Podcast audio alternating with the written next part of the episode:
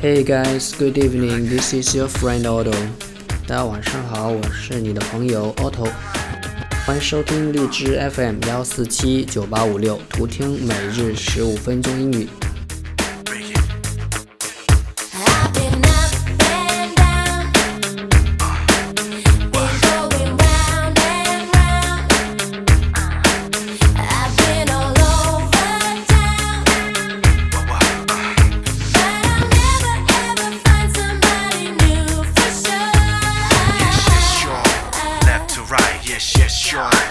rock it all night. Show me where I belong. 今天跟大家分享的内容是餐馆就餐，我都快要饿死了。I am starving，触类旁通。My stomach is growling，我的肚子在咕咕叫了。I'm starving，我都要饿死了。I guess the food is about to served， 我想饭菜马上就要好了吧。I can't understand why this restaurant always serves so slowly。我不明白这个饭店为什么总是这么慢。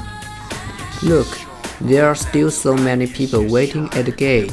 You have been lucky enough. 你看，还好多人在门口等着呢，你已经够幸运了。场景二，Mom, could you ask the waitress to be quick? My stomach is growling. 妈妈，你能让服务员快点吗？我的肚子都在咕咕叫了。Why are you so hungry today？你今天为什么这么饿？I played football this afternoon. It consumed a lot of my energy. 我今天下午踢球了，消耗了我大量体力。We should have gone to a fast food restaurant. 早知道我们就应该去快餐店了。注释 ：starve starve，饿得要死；growl growl，咆哮；consume consume，动词，消耗、消费。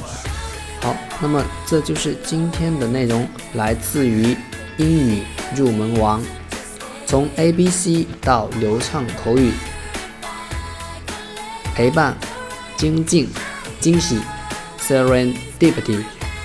二零一七年英语学习监督群、听众交流群、陪练群等你，利用碎片时间学习，陪伴三百六十五天。我是 Oto，欢迎大家加我微信 OT 八八 TO，跟我做朋友。OK，see、you next time，bye for now。